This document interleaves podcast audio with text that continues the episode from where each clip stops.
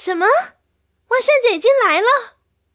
哦，我告诉你，我们再不种田就要吃草了。哦呀，当你今天种菜的时候，我想要捣蛋，因为人家是坏胚子。嘿嘿。嗨，欢迎收听凭感觉动作，我是椅子。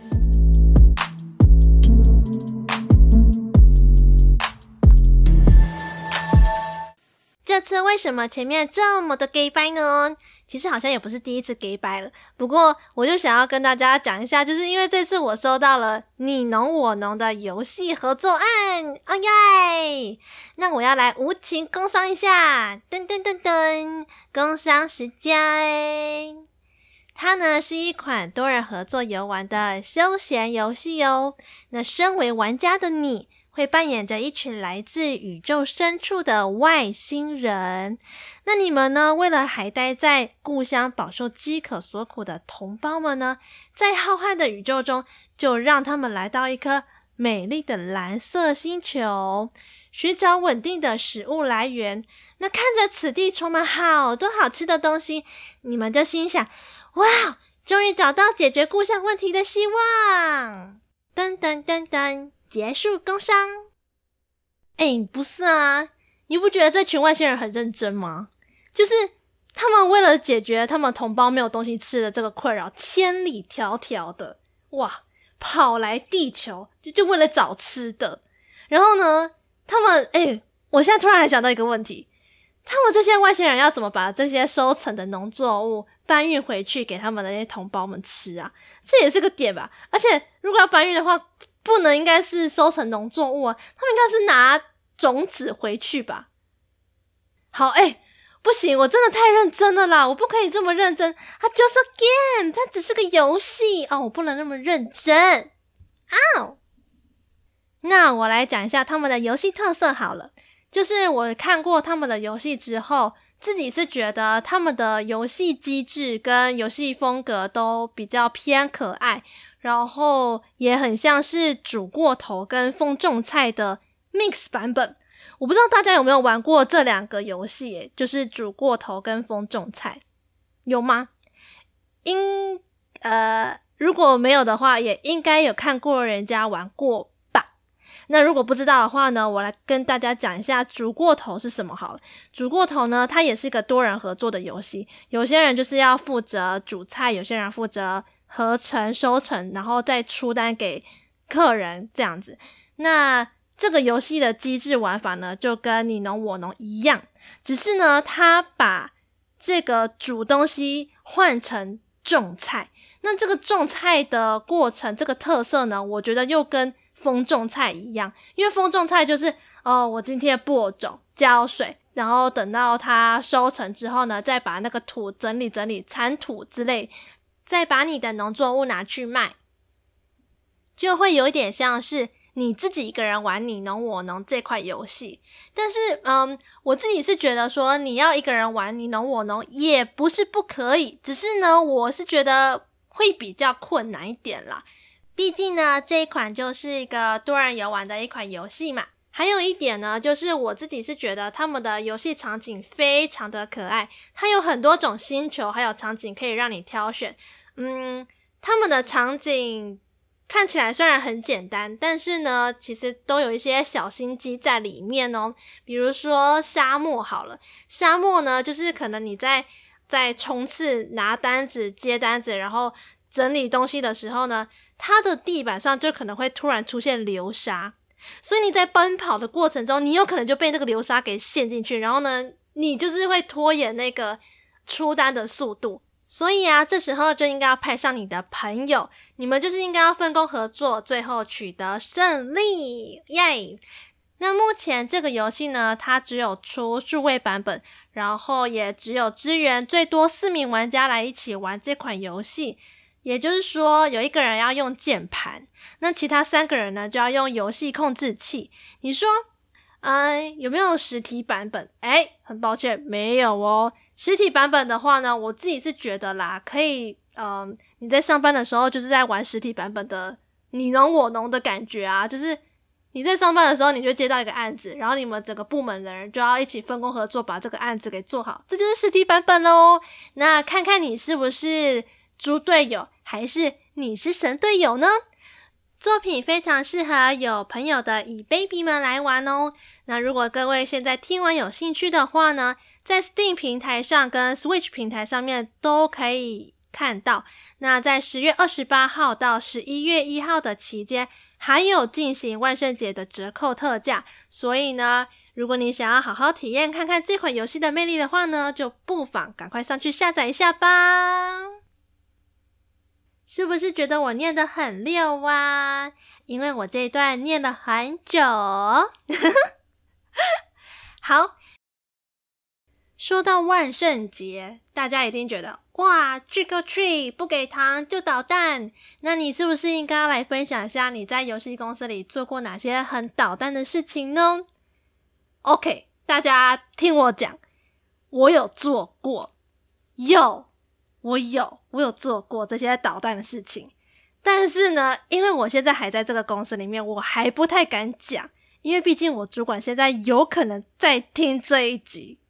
OK，我现在要来讲，我觉得我的主管对于我来讲就是个神队友，他不是猪队友，他超级神。他有多神呢？就是我从我还是菜鸟的时候，他就是非常的照顾我。我不是在唬烂，但是我是真心的觉得好险有这个主管出现在我的生命当中，成为我的贵人。哦，你看我是不是在撩主管？不是，我是真的这么觉得。好，可能有些人会觉得说，看我的主管就是很鸡掰啊，就很无脑啊，就很智障，每天出了一些什么奇怪指令给我，然后又很轻易操纵什么什么之类。但是我真的很幸运，我遇到一个蛮好的主管。好，我来讲一些就是他们的各自特定重大的，我需要感激他们的事件。好了，首先第一个呢，我自己是觉得叫他 A 主管好了。A 主管他超级贴心的，他贴心的点是，他在我有一次去上班的时候。我那天大感冒，我礼拜天的时候没有办法去看医生，所以呢，那个感冒就直接 double 加倍到礼拜一身上。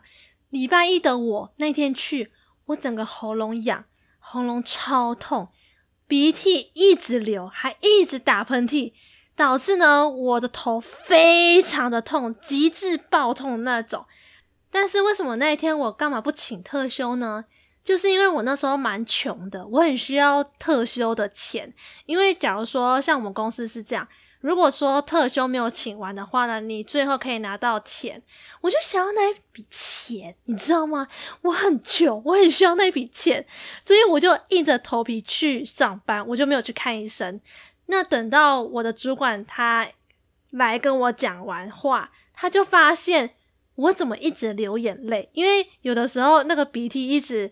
卡在那个鼻鼻子那个中间那边，然后你一吸进去的时候，就有时候可能会有一些呃眼泪就是流出来，然后会一直流眼泪。他看我那么痛苦，他就默默的讲完他要交办我的一些事项，然后呢，默默的走回去他的座位上，拿出他的万用感冒药，拿两颗给我吃。他又说：“欸，这给你，我看你哦，好像很痛苦，你一定是感冒了。”然后我说，这是什么？他说，你吃就对了，这就是一个万用的感冒药。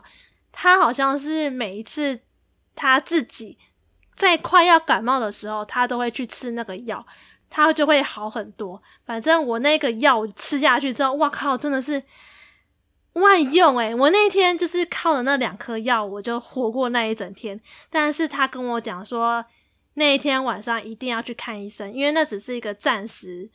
止住你的感冒的症状而已，他还是叫我去看医生。我就那时候觉得，哇靠，真的是好像是一个救命药单的感觉。当然，我还有一些需要感激他的事情，比方说他总是会请我吃好吃的东西啊，因为我毕竟吃货嘛，所以我只要看到有好吃的东西，有人请，我就觉得很开心。请我吃好吃的东西，请我喝好喝的饮料，然后。不要讲说他三不五时都在开会会议上帮我讲话，或者是我们在搬座位的时候，他总是会帮我拿很重的主机或者是电脑之类的。诶，不过我刚刚去翻了一下我自己私账当时发的现实动态，诶，原来我那时候感冒没有去看医生，然后获得主管的感冒药是三颗，诶，精力加一百，哇！好，我现在要来看看当时 B 主管第二件事情，B 主管的贴心事件。我再继续滑滑滑我的现实动态，OK，我滑到了。我当时就想说，看我怎么会发生这么荒谬的事情，然后荒谬到我觉得我一定要好好的记录下来，所以我就很确定我有。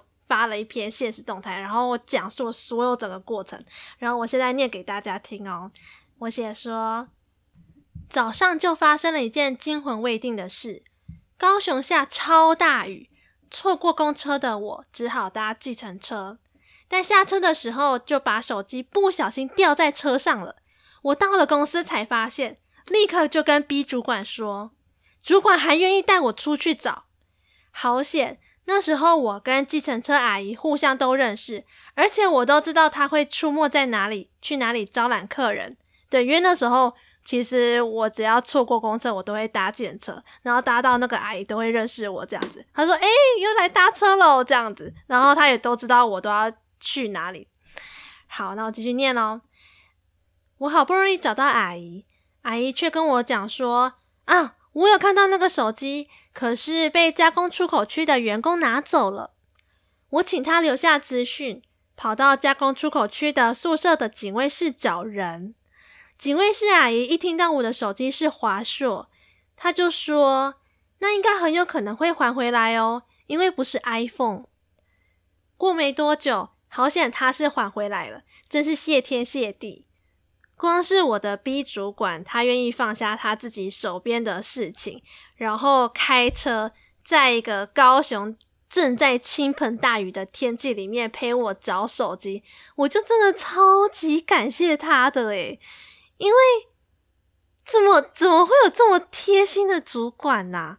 我真的不知道。然后接下来这一段我真的是非常的愧疚，因为接下来发生的事情就是哦。我真的不知道该怎么办诶。好，我念喽，就是因为我们的公司它常常会大淹水，所以我的主管的车子因为公司又大淹水，所以他进去公司的时候，他的车牌还被雨水给冲坏掉。前面的车牌它是有点呃歪边的，然后螺丝也掉了什么之类。我就哦天哪，怎么办？好愧疚哦。然后我的这个照片啊，现实动态的照片，还拍了一个，就是阿姨之前给我的纸条，是淋湿的纸条。对，然后下一篇的现实动态，我就在下班的时候就发了一个现实说，我突然想到，会不会哪天如果我有小孩的话，也会被我搞丢？哇，想到就怕疯，我就这么写。哎、我真的是想说，你看哦，丢掉手机是还好啊，万一如果丢掉小孩的话，我靠，真的是完蛋哎！我真的是完蛋哎。那还好，主管愿意陪我去找。